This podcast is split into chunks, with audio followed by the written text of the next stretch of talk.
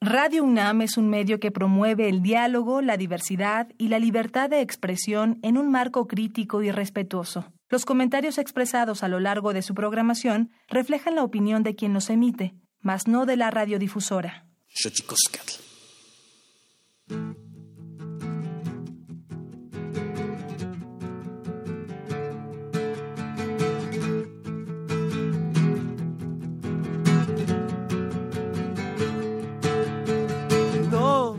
Sé quién soy, no sé si vengo voy. Me siento como el perro de Jesse Joy y soy tan feliz, vivo en este país. Yo vi a una gaviota devorando a una lombriz soy buga y soy gay, soy listo y soy güey, soy PRI, soy pan, una mielita, soy águila y chiva, abajo y arriba, soy lágrima y risa, azteca y televisa. Yo realmente ya no sé quién soy, oh, yo realmente no sé a dónde voy, soy chaca y mi rey, soy fiel, soy infiel, godines y nini, del cel hacer.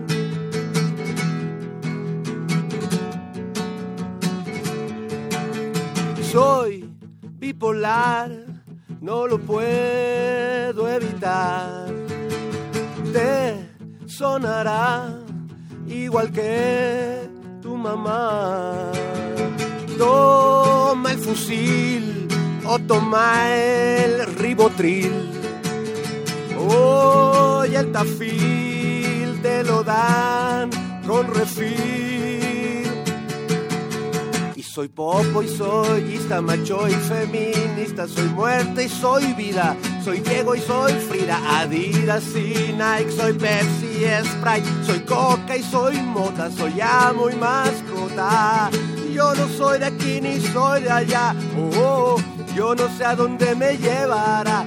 Soy Dimas y Gesta, soy sumas o prestas, milenio y jornada, me cae mejor nada.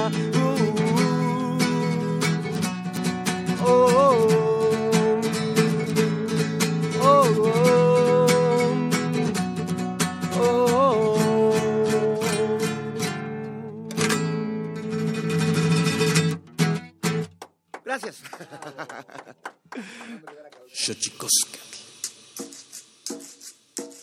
El collar de flores comienza a hilarse.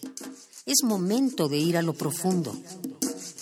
Radio UNAM presenta Xochicóscatl, Collar de Flores, con Mardonio Carballo. Hacemos revista del México Profundo.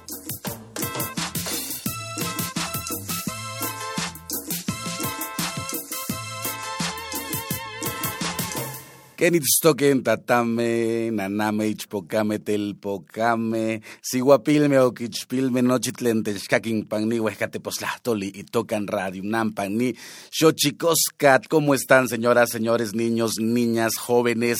Estamos muy contentos de encontrarnos en este maravilloso invento que es la radio, en este programa que se llama Xochicoscat a través de la radio de la Universidad Nacional Autónoma de México. Y bueno, hoy tenemos a nuestro querido juglar, a nuestro querido Fer Rivera Calderón, como ya se pudo dar cuenta en la música, acompañando al doctor José Sergio Barrales Domínguez, rector de la Universidad Autónoma de Chapingo, y a Rachel Gómez Ruiz de Chiapas y a Félix Ignacio O Laguna, que vamos a platicar. Vamos a platicar de la universidad, pero vamos a nuestra sección que nos dice, lo ven que lo hemos hecho algunas veces, pero sobre todo lo mal que lo hemos hecho los seres humanos. Vamos a las efemérides. Tonalamat. Xochicoscatl. Tonalamatl o la ignota efeméride.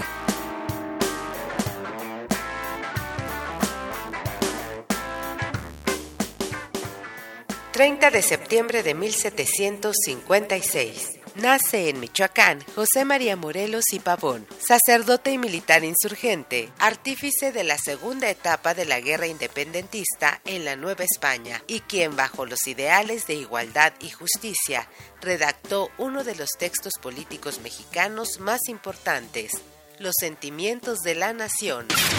Primero de octubre de 1991, Día Internacional de las Personas de Edad Avanzada, instaurado por la Asamblea General de las Naciones Unidas para erradicar conductas producto de estereotipos e ideales falsas acerca del envejecimiento, así como para brindar mayor visibilidad a las personas mayores como partes activas de la sociedad. 2 de octubre de 1968, en México, miles de estudiantes y civiles concentrados en la Plaza de las Tres Culturas en Tlatelolco son agredidos con armas de fuego por elementos del ejército mexicano y del grupo paramilitar conocido como Batallón Olimpia, provocando cientos de muertos y heridos, dando origen al episodio histórico conocido como la masacre de Tlatelolco. 3 de octubre de 1985, Nadine Gordimer escritora sudafricana que retrató en sus libros los conflictos interétnicos y el apartheid, recibió el Premio Nobel de Literatura, convirtiéndose en la primera mujer en obtener el galardón desde 1960. 4 de octubre de 1824, en México, se proclama y jura la primera Constitución Federal de los Estados Unidos Mexicanos, que establece la República Federal conformada por 19 estados, cuatro territorios y un distrito federal como forma de gobierno independiente. 5 de octubre de 1988. En Chile, el gobierno de Augusto Pinochet es derrotado en el plebiscito convocado para decidir democráticamente si la dictadura que ejercía el poder desde 1973, gracias a un golpe militar, seguía o no en el gobierno hasta el 11 de marzo de 1997. 6 de octubre de 1999. La Asamblea General de la ONU adopta el protocolo facultativo de la Convención Internacional sobre la Eliminación de todas las formas de discriminación contra la mujer, para asegurar a las mujeres el disfrute pleno y en condiciones de igualdad de todos los derechos humanos y todas las libertades fundamentales. Nuestro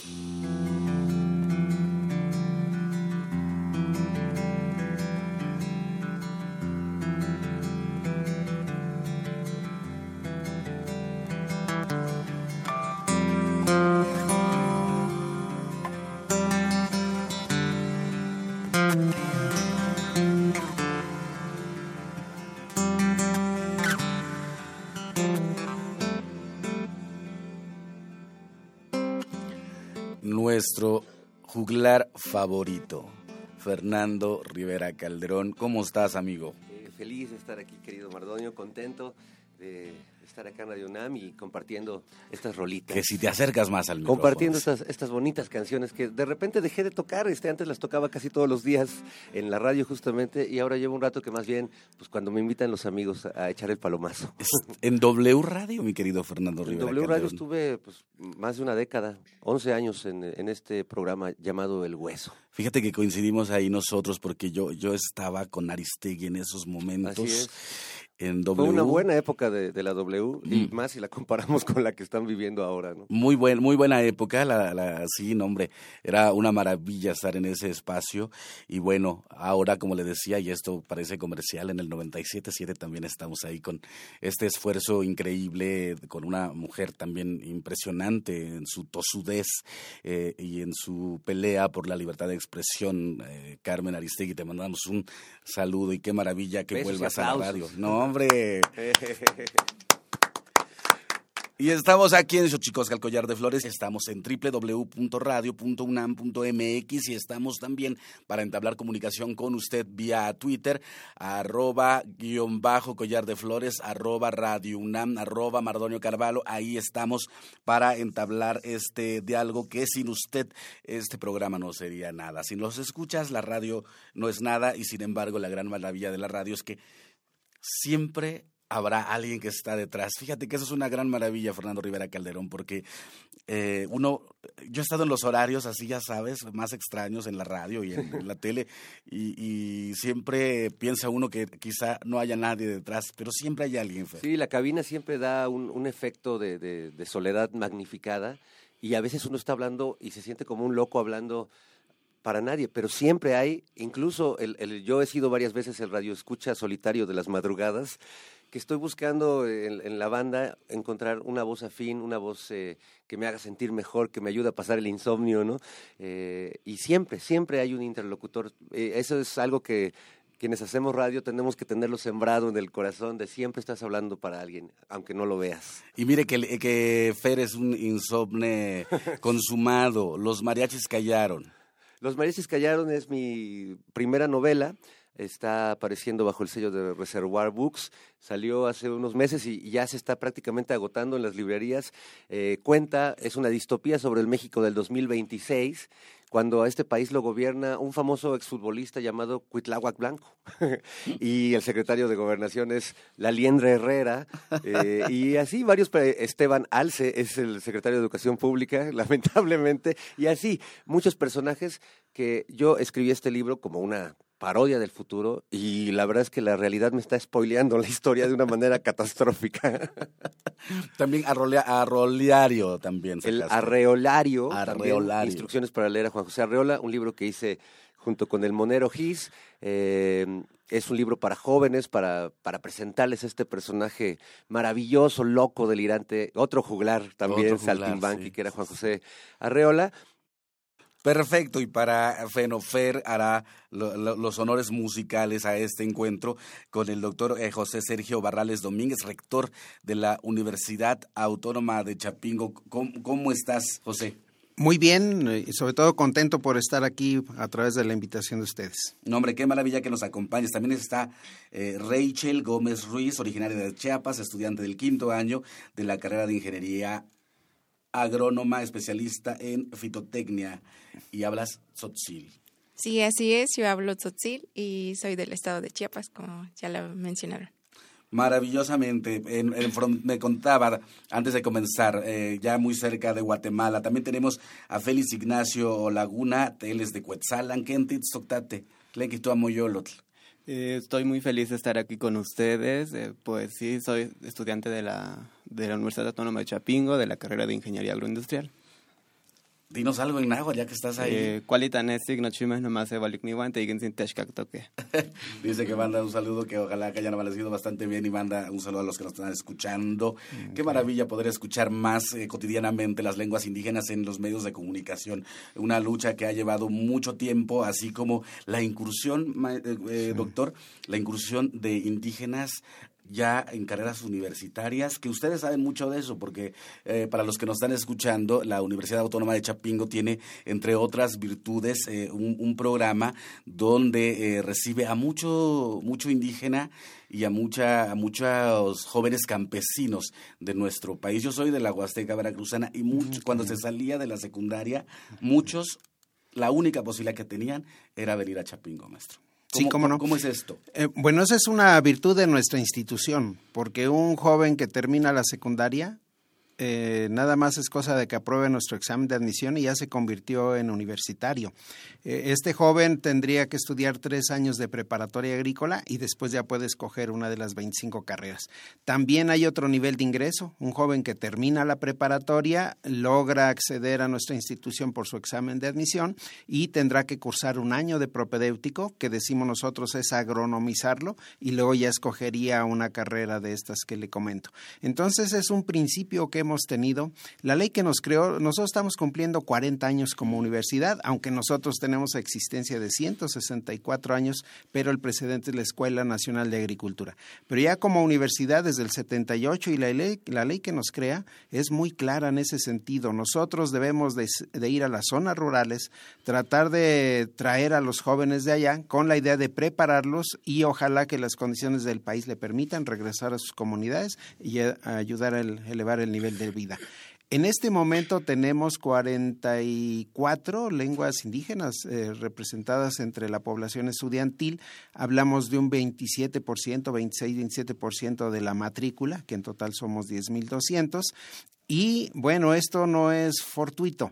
Dentro de nuestras políticas de ingreso, nosotros acudimos a las diferentes zonas rurales hacer los exámenes de admisión. O sea, con esta realidad que tenemos, de que la mayor cantidad de pobreza está en las zonas rurales, pues nosotros también eh, hemos tomado la decisión prácticamente desde el origen de la universidad de que tenemos que acercarnos a las zonas rurales para que los jóvenes que tienen que ver con el sector rural de alguna manera se animen a hacer examen de admisión, pero reconocemos que no tendrían recursos para trasladarse hasta acá, hasta el centro de la República. Y entonces abrimos sedes prácticamente en todo el país eh, para que los jóvenes interesados en ingresar a nuestra universidad acudan a esas sedes, hacen el examen y luego viene el proceso de selección. Y dentro del proceso de selección también hemos metido criterios. Por ejemplo, ahí, ¿cómo es el ingreso? Básicamente por nivel académico, de una calificación alta para abajo. Pero luego se empiezan a aplicar criterios. Por ejemplo, si un joven viene a una zona de alta y muy alta marginación, tiene eh, preferencia. Ya aprobó, pero no tenemos capacidad para que entren todos los que aprobaron. Entonces, en ese sentido, tenemos que ir discriminando. Y entonces, si alguien viene de estas comunidades, tienes cierto criterio. Ahora, ¿hablas alguna lengua indígena? También ese es otro criterio que, los favorece. Y de esa manera, pues hemos llegado a lo que tenemos. Creemos que es una universidad pluricultural. Eh, tenemos esta fortuna de tener esa diversidad de lenguas autóctonas y al final, bueno, pues creemos que estamos respondiendo también incluso a estos mandatos constitucionales de ser inclusivo y que no haya discriminaciones, una, una cuestión de criterios, y eso es lo que ahora tenemos ya en este momento con, con esta población de condición indígena. Y bueno, tenemos a Rachel Gómez eh, Ruiz. Hablas Tzotzil, ¿por qué no nos regalas algo en Tzotzil para que la gente que nos está escuchando en la radio de la Universidad eh, Nacional Autónoma de México, Radio UNAM, te escuche la dulzura de, de, esta lengua. Yo digo que es como, como, como lengua de pajaritos. claro, bueno, este, pues que este leknosh tash shaiti kutik y ojalá que hoy mucho tash chiquinta porque hajun yutzil ti ópticos y loil ti tashkaltik tili tajun kakale no nos traduzcas, déjanos en el, en, el enigma, en el misterio, pero ¿qué te trae a la Universidad de Chapingo para estudiar? Eh, pues más que nada, este, bueno, yo soy de una zona marginada, bueno, así, este, y entonces, pues al principio como que era mi única opción, pero, y yo no conocía casi prácticamente nada de la universidad, solo nos dijeron, no, pues es una, una buena oportunidad presentamos el examen, bueno, tengo una hermana ahí, que entramos las dos juntas, presentamos el examen, las dos pasamos, bueno, quedamos. Y este y estudiamos la prepa, desde la prepa estudiamos. Y bueno, yo estudio este agronomía, bueno, la, la carrera de fitotecnia. Y me encanta mucho estar en campo, trabajar en campo, salir a campo, hacer prácticas y eso me encanta.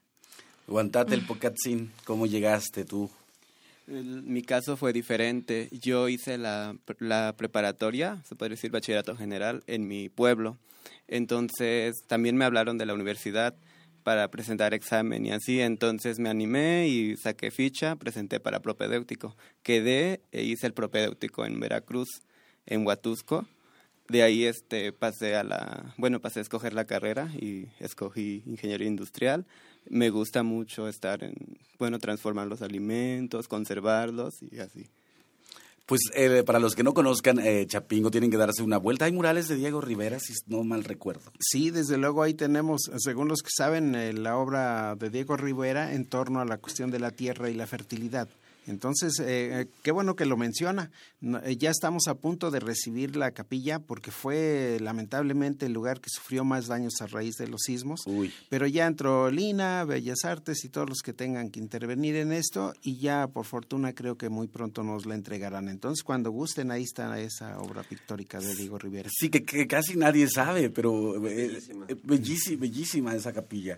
Y es importante que, que también se sepa que el maestro Diego Rivera tiene ahí plasmada su ideología, un momento muy importante también del nacionalismo eh, mexicano. Fitotecnia, ¿por qué fitotecnia y qué es la fitotecnia? Para los neófitos que escuchamos la radio y hacemos como que le entendemos. Ah, ¿Por qué fitotecnia? Pues, bueno, yo escogí esa carrera porque en verdad este me, me gusta salir, me gusta explorar, no me gusta quedarme ahí encerrada y así. Entonces, pues ahí este pues estudia las técnicas, el manejo de, de las plantas, de los cultivos y pues prácticamente por eso me fui a esa carrera porque sí tiene muchas muchas prácticas y muchas cosas. Y en un momento, eh, eh, José Sergio Rector, en un momento tan trágico del país, me parece que universidades que tengan como sustento la vida, en ese sentido, eh, de, transformar alimentación, de, de, buscar el mejoramiento de plantas y eso, se vuelve casi una cosa fundamental, ¿no? Eh, sí, eh, estamos por ahí varios en una campaña todavía no muy fuerte de que entienda la gente el papel de la agricultura. Lamentablemente en este rollo que decían el neoliberalismo famoso, pues a la agricultura la empezamos a ver como un negocio y a sus productos como materia prima. Y entonces como que nos olvidamos realmente del papel fundamental que tiene la agricultura, que es la fuente de alimentos y por tanto pues es la vida. Entonces andamos en esa idea. En Chapingo pues también nos fuimos con la finta con el neoliberalismo. Muchos de los enfoques que tenemos, tenemos son plenamente comerciales, pero ahora la oportunidad se nos da. Se habla de que vamos a recuperar sobre todo la agricultura campesina y cosas de ese tipo, y varios de los que creemos que eso es un acierto estamos un poco contentos, aunque un poco incrédulos todavía. Pero si de veras vamos a la recuperación de la agricultura rural, de la agricultura campesina, estamos diciendo que probablemente avancemos en la conservación de los recursos genéticos que ya se han perdido demasiado, estamos en posibilidades de recuperar la cultura rural en torno al campo y a la alimentación y sobre todo pues estaríamos en posibilidad de ser, como dice el nuevo gobierno, inclusivos agricultores que han sido en este momento desplazados porque no son competitivos en el mundo moderno, no tratar de jalarlos y decirle a la sociedad la importancia que tienen, que son los que nos deben de proveer de alimentos. Y carreras como la del muchacho de agroindustrias, pues el papel, ¿cuál es? Eh, esta idea moderna de darle valor agregado y que la gente de alguna manera gane un poquito más. Bueno, ojalá la abramos, porque ahorita lo que hemos hecho es generar materia prima, se la entregamos a agroempresarios, pero los agroempresarios agroempresarios les va muy bien, pero difícilmente comparten la riqueza. Ahora, si logramos involucrar a las comunidades en este proceso, creemos que la riqueza que de suyo da la transformación de los productos se queda en las zonas rurales. Y el papel de jóvenes como el que hoy nos acompañan es importante.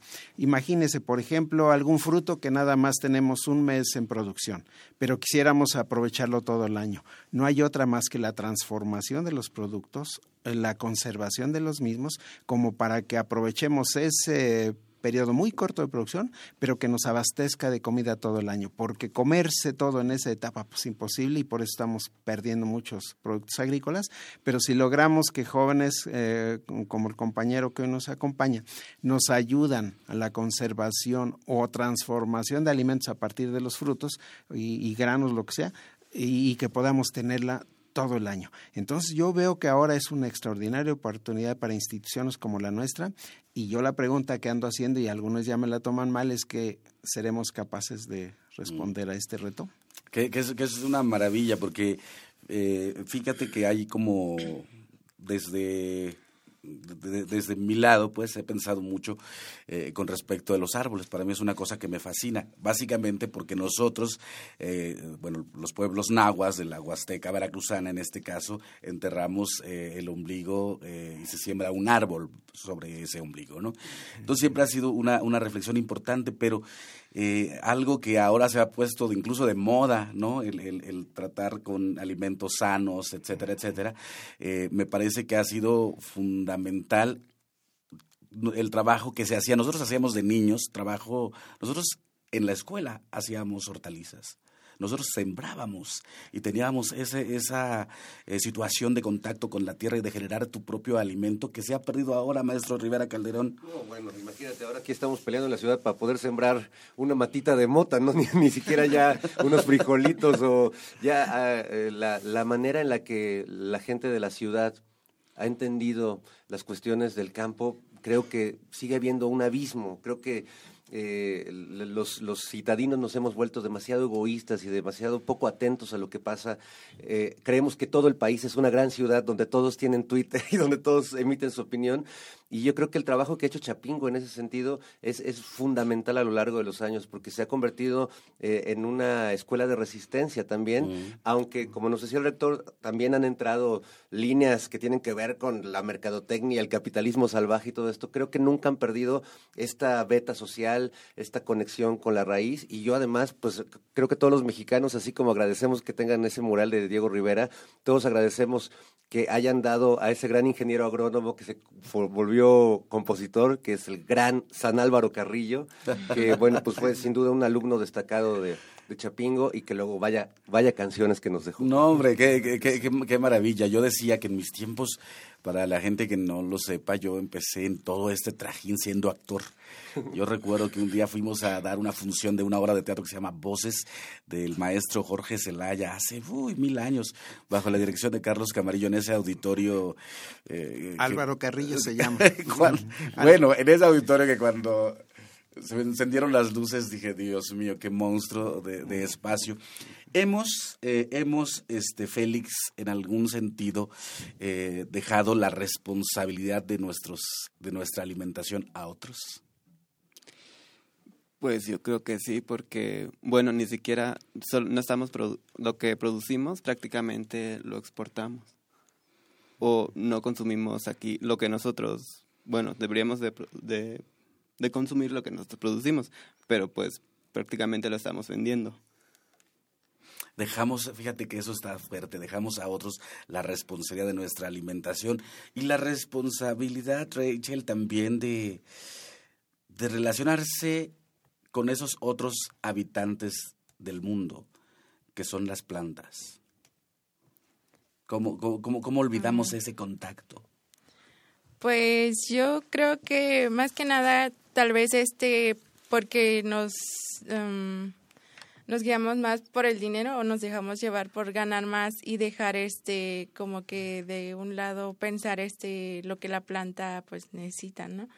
O este, bueno, se puede decir que pues nos olvidamos de, de lo que nos, nos da la planta y solo este aprovechamos de, de ella y sin embargo nosotros este la, la como que solo la Mm. Olvidamos todo lo demás, solo, ahora sí que solo queremos eh, eh, lo que ella nos produce, ¿no? Y pues no le damos cierto cuidado y pues ahorita pues estamos enfrentándonos, enfrentándonos lo de los cambios climáticos y eso y de alguna manera los agrónomos también hemos influido pues por usar muchos fertilizantes químicos, todo, todo, pesticidas, plaguicidas, todo.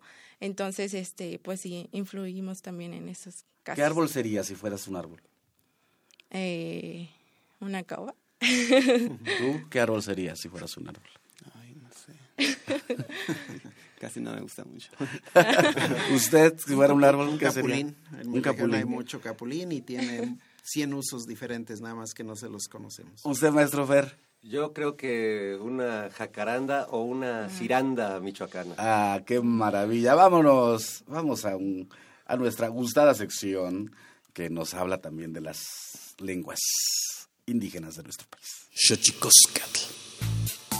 El Instituto Nacional de Lenguas Indígenas presenta Tlactolcuepa o la palabra de la semana.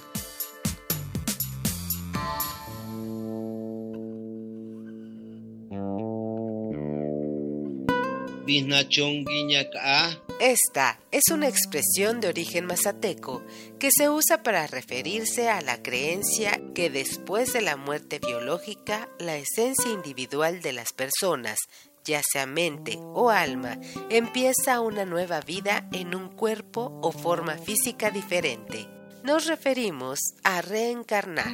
El vocablo proviene de la variante lingüística mazateca del norte, la cual se habla en la región de Santa María Chilchotla, Oaxaca, y forma parte de la familia lingüística otomangue, la más grande y diversificada de México.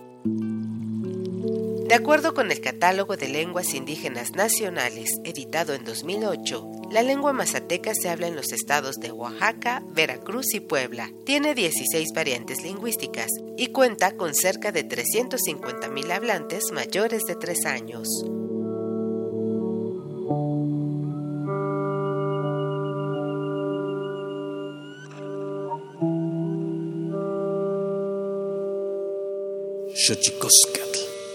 Pluriversos PUIC, un mundo culturalmente diverso. Espacio en colaboración con el Programa Universitario de Estudios de la Diversidad Cultural y la Interculturalidad.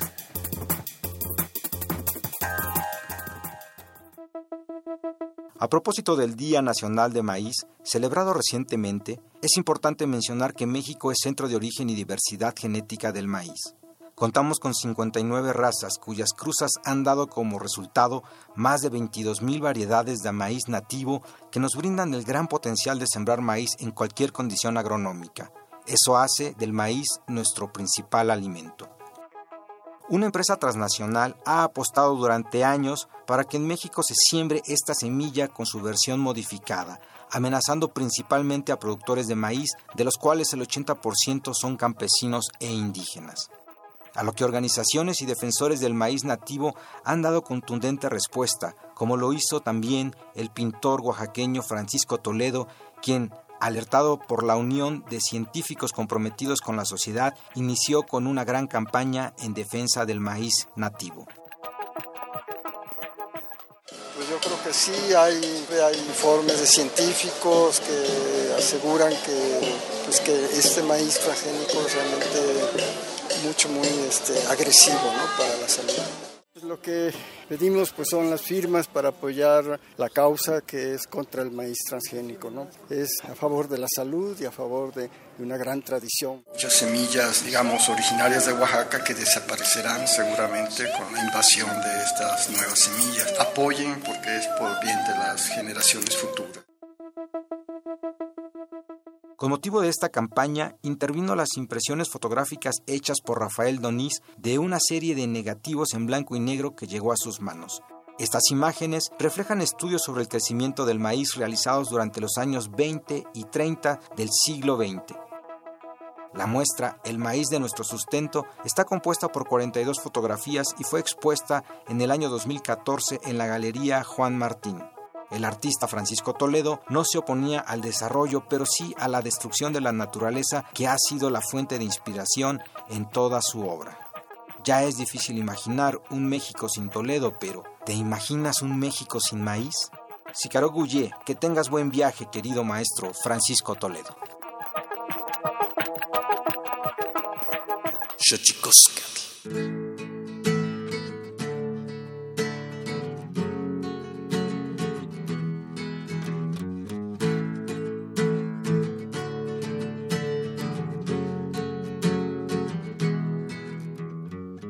Mi país, se vende frente a mi nariz, se venden las personas por unos chescos y unas donas, se vende la presidencia, se venden las indulgencias, se vende la policía se vende hasta la poesía y se venden los votos, se venden los medios, se venden los niños, se venden tus miedos, se vende la ayuda, se venden las plazas, los intelectuales se venden en masa, pero se compran colchones, tambores, estufas, lavadoras refrigeradores, microondas o algo de fierro viejo que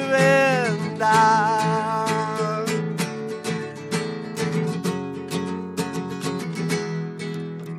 Se venden los sindicatos, se vende nuestro petróleo, las especies en extinción te las vende el señor Hank Ron, se vende tu seguridad, se vende tu felicidad, se vende tu información, se vende toda esta nación, se venden los ríos, se venden los cerros, se venden ejidos, se venden los lagos, se vende el agua, se vende la tierra, se vende tu vida y tú ni te enteras.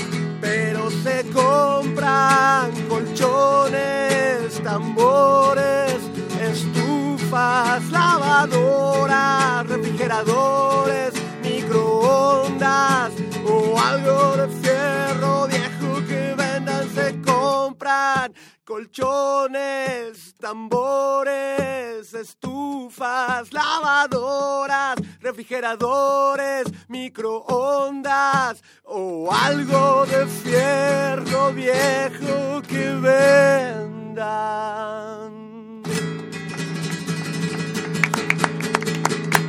El maestro Fernando Rivera Calderón en la casa, como dirían. Y bueno, me recordaste ahora el tuit de un, el, el, desafortunado, desafortunado tuit de un escritor que no voy a decir el nombre, que decía que se, que se quejaba mucho de que ya pasaban muchas veces esta, esta, son, esta sonoridad eh, chilanga imagínate por su casa. Como el, el ruido de la ciudad, que para muchos es parte de, de nuestra naturaleza, de nuestro entorno, a muchos les resulta este molesto, ¿no? Extraño. Los, los cantos de los tamales oaxaqueños, y cuando eso es lo que le da vida a, la ciudad todas las mañanas, ¿no? Cuando empezamos a escuchar a todos estos cantores o el, el este, raro, raro que a algunos les parezca que esto es ruido. ¿no? Sí, sí, es, muy terrible. Yo me quejaría más de los cohetes de repente de ciertas celebraciones ahí en, en- en el pueblo de los Reyes en Coyoacán. Híjole, mano. Diario hay una fiesta en, en alguna de las iglesias de por ahí y diario la cohetiza. Eso sí es eh, un poco más este, estridente, pero aún así es parte también del parte. paisaje sonoro de la Ciudad de México. Así es, saludos ahí a, a los Reyes y al, al barrio Niño Jesús, que yo viví mu- mucho tiempo. Sí, pues, enfrentito de los Reyes, Sí, justamente. sí, ahí justo al lado de tu calle. ¿Dónde te encontramos, maestro, en redes sociales? Soy arroba monocordio en Twitter, una cuerda, monocordio. Eso creo que somos cada uno de nosotros y hacemos acordes o, o di- desac- nos desacordamos de las cosas.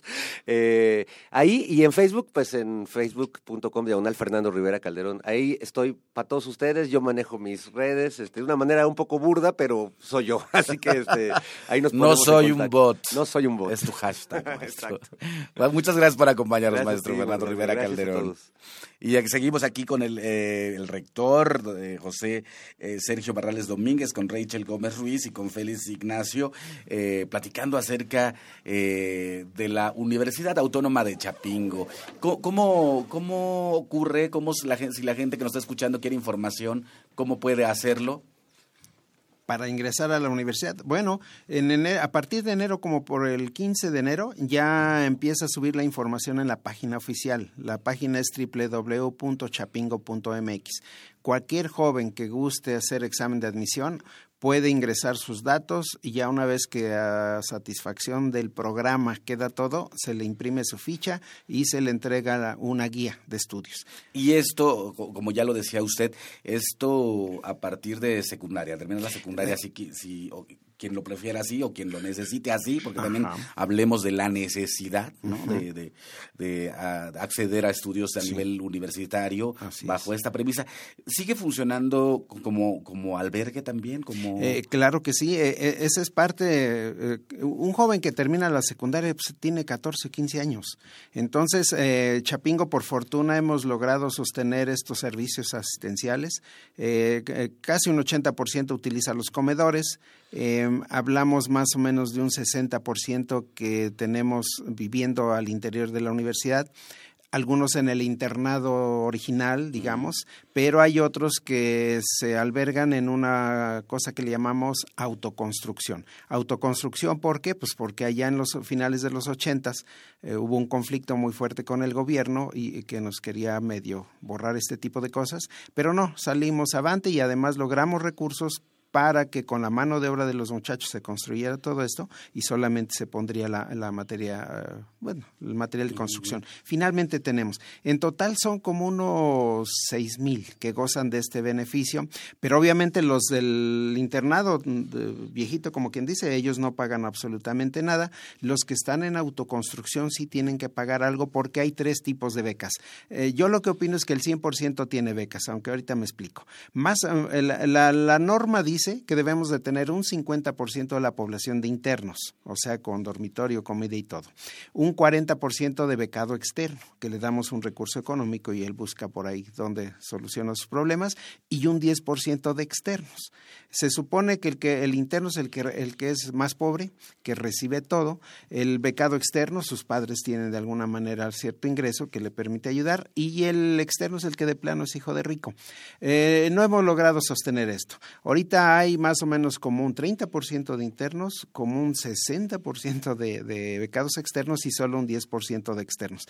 Pero también tienen otras ventajas. Por eso digo que, que yo creo que todos tienen beca, porque incluso el externo, él también recibe algunos beneficios. No le cobramos nada absolutamente por los estudios. Eh, viajes de estudio, que es una forma muy fuerte que nosotros hemos desarrollado, se le da sus recursos para que se mueva también para esto. En fin, no le cobramos nada. Y al interno, pues él sí tiene todo. El becado externo, pues tendrá que eh, salir del campus para poder buscar dónde vive. Pero si este muchacho externo es buen estudiante, con un 8.5 puede eh, también concursar en autoconstrucción y si hay espacio, ahí también vive con una renta muy módica. Y entonces esa es la manera de cómo nosotros vivimos. Eh, Ahorita no nos han dicho nada, pero en tiempos de Fox sí se nos quiso cerrar también. Mm. Eh, este presidente vino con esa idea.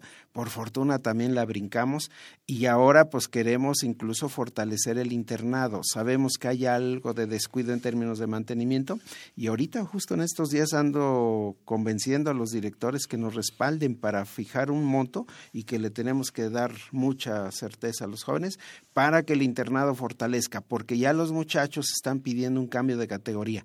Se les estuvo dando, me enteré y dije, no, ¿qué pasó? Aquí yo creo que opino que no, sino más bien vamos a fortalecer el internado. Si nosotros permitimos que se vayan, estamos dando razón al gobierno que hay que cerrar ese tipo de prestaciones y bueno, a lo mejor los que ahorita están no lo quieren, pero habrá generaciones que sí lo necesiten. Pero eso es Chapingo. Seguimos teniendo los servicios asistenciales como parte de nuestra estructura universitaria. Que eso es importante que la gente lo sepa, porque justamente lo que les comentaba hace rato, que mucha gente de la, del lugar de donde yo soy viene a la Universidad de Chapingo porque básicamente no puede pagar otro espacio y es el espacio donde puede vivir, comer y estudiar. Y eso me parece que, que, es una de las cosas eh, grandes que pasan o que ocurren eh, con la Universidad Autónoma eh, de Chapingo. Y pensando un poco en eso, ustedes, tú, Rachel, ¿en qué, qué tipo de beca estás? Eh, yo tengo la categoría de becada interna. Estoy, bueno, vivo en los internados. Ok. Platíganos cómo es, digamos, eh, tu día siendo una becaria interna. Eh, pues prácticamente, pues como ya dijo el rector, lo tenemos todo. Bueno, tenemos este, pues nos dan este los cuartos, nos dan este todo, cobijas, todo, todo y este y lo tenemos todo cerca bueno pues este del comedor a nuestro cuarto está relativamente muy cerca y de igual de este donde tomamos las clases está todo todo muy cerca. Y pues es es bonito vivir en el internado. Yo nunca había vivido en un internado. Cuando llegué aquí pues sí me dieron esa categoría. Y este y convivo con otras dos más.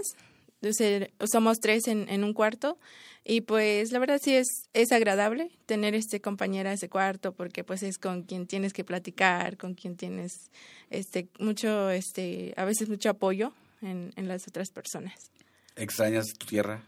Sí, sí, también. usted, eh, Félix Ignacio. Este, yo soy becado externo y desde que llegué a Chapingo metí solicitud para autoconstrucción y estoy viviendo ahí en autoconstrucción como el rector lo decía. Y pues ahí es muy, pagar el cuarto es muy económico y pues tengo, bueno, tengo el comedor campestre y así puedes escoger, o sea, puedes escoger qué comedor tener y así y me queda prácticamente muy cerca de la escuela igual compartes cuarto con un compañero y pues hay muchas reglas, no puedes meter a gente que no sea de autoconstrucción, tampoco puedes tomar ni beber ni fumar porque hay tenientes que están a cargo de eso y te están monitoreando. La basura la tienes que separar este, en orgánico, inorgánico y todo muy bien y todo tienes que hacer aseo de tu de tu sección y de tu cuarto. Bueno, reglas básicas de convivencia. Ajá, las reglas básicas de convivencia. ¿Cómo te enteraste de la Universidad de, Chapingo y todo y sus prestaciones, digamos, sus las ventajas, pues? Eh, una amiga, una compañera mía que iba conmigo en la preparatoria, fue la que me comentó y me dijo que era una muy buena oportunidad y pues que presentáramos examen. Los dos presentamos y pues quedamos los dos. Y así. ¿Cómo, es, eh, rector? ¿Cómo, ¿Cuántas universidades tienen este modelo?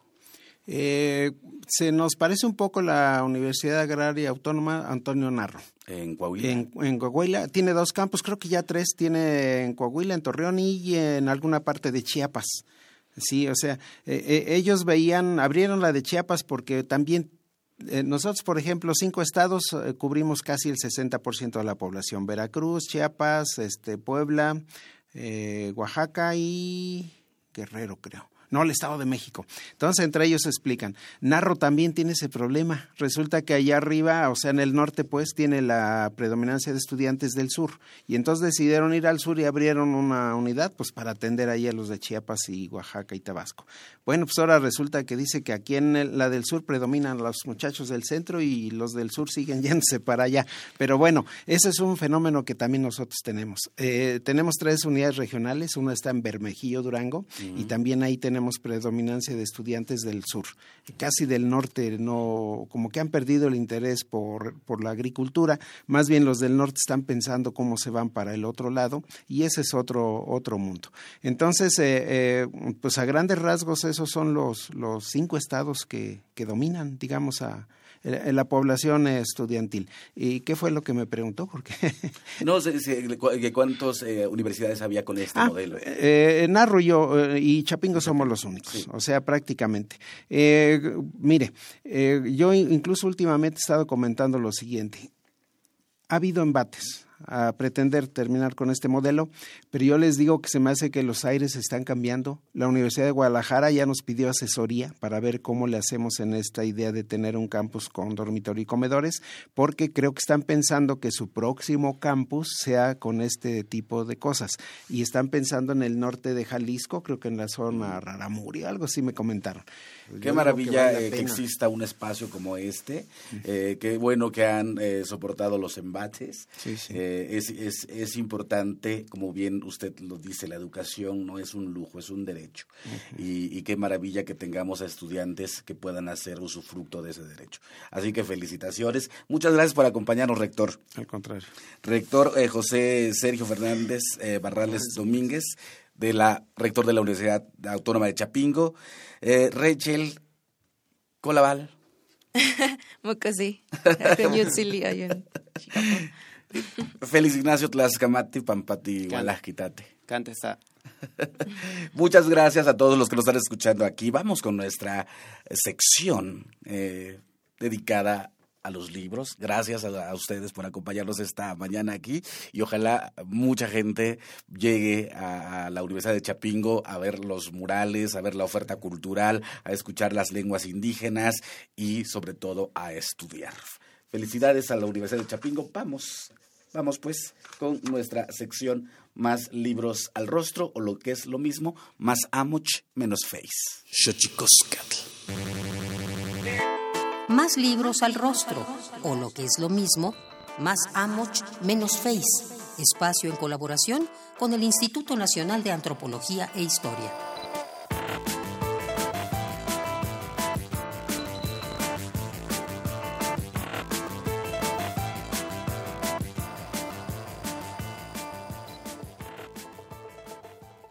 Todas las lenguas del mundo tienen distintos mecanismos para expresar la fuente de información de lo dicho, pero algunas de ellas lo hacen a partir de su morfología y en algunas ocasiones de manera obligatoria. Un ejemplo es el quechua de Guayaga, que cuenta con tres marcas, mi, shi y chi, mismas que indican si la información se obtuvo de manera directa porque alguien más se lo dijo, o bien vía una inferencia. El uso obligatorio de esta categoría nos invita a imaginar qué pasaría con los discursos políticos, juicios o noticias dentro de estas comunidades y confrontarlo con lo que sucedería en las sociedades industrializadas como la nuestra. En el libro La evidencialidad en las lenguas indígenas americanas, un enfoque aerotipológico, podrás saber qué es este fenómeno y cómo funciona, y podrás observar el abanico de fuentes de información,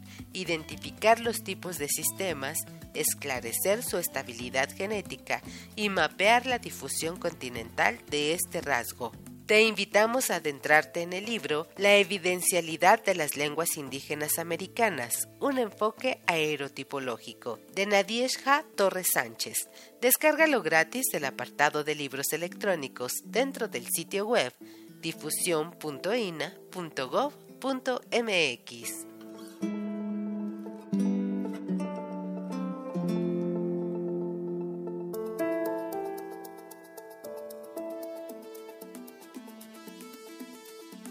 Xochicoscatl.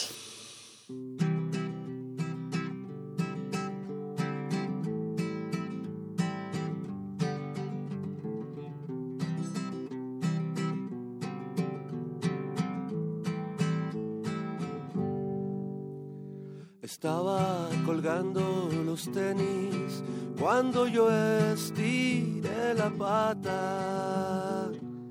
Me dieron ganas de fumar, pues creo que es hora de faros chupar. Y escucho que alguien camina con tacones de Catrina.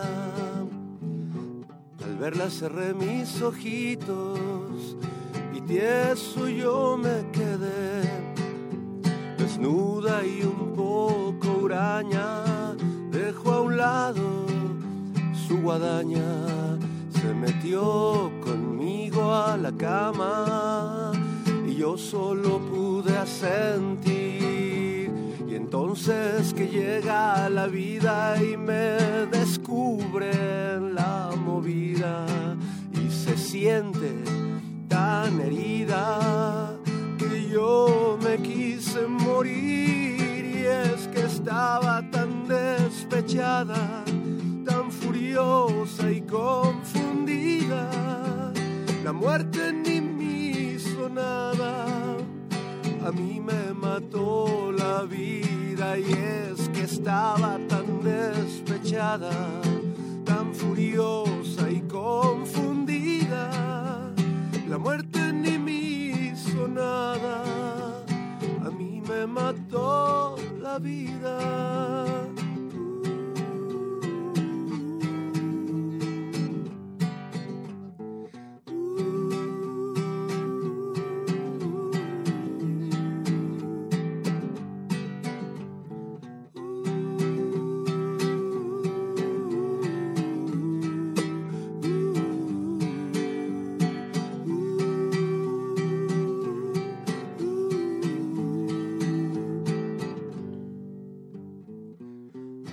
Entregando el equipo cuando vi aquella flaca. Un coche a mí me arrolló y yo ni le vi la placa. Al cielo yo me levé. O sea, sé que me petateé, mas creo que me lo gané. Pues de vivo yo me pasé. Muero, ¿por qué no muero? Como dijo Santa Teresa, pues mátenme porque me muero, que la parca se deshuesa y es que el muerto se va al agujero y el vivo se pica el trasero. Pero si muero primero, es probable que yo ni me no vale nada. Y si me han de matar mañana, y si muero lejos de ti, aunque me cueste la vida, y es que estaba tan despechada, tan furiosa y confundida, la muerte ni me hizo.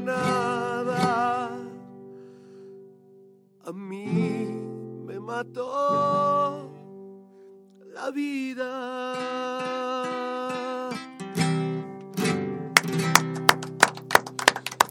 El maestro Fernando Rivera Calderón aquí en Xochicóscat Collar de Flores. Hemos llegado al final de esta emisión aquí en Radio UNAM, la radio de la Universidad Nacional Autónoma de México. Muchísimas gracias a Higinio Chavarría, a Florencia Talavera, a Ana Karina Ávila, a Rogelio Ruiz, a Ana Luz, a, a Mayra Branchi, a Aide Fuentes, a Naz Martínez Sálomo, a Marino Vera Guzmán, a Rocío Flores, a Quique Medina y a Juan Mario Pérez, que nos dice saludos al rector de parte de mi padre, ingeniero Pérez Jerónimo, generación del 68. Sin el internado no hubiera podido estudiar. Eso es lo que dicen y eso seguramente lo estarán pensando muchísima gente. Saludos también y agradecimientos infinitos como cada lunes a nuestro equipo de producción Alejandra Gómez, Héctor Castañeda, Alto Herrera, Leslie Ortiz, Emanuel Silva, Inti Terán, Xochicóscar, Collar de Flores, Tlaxcamati Miak, Timomelahuampan, Chicuey, Tonati,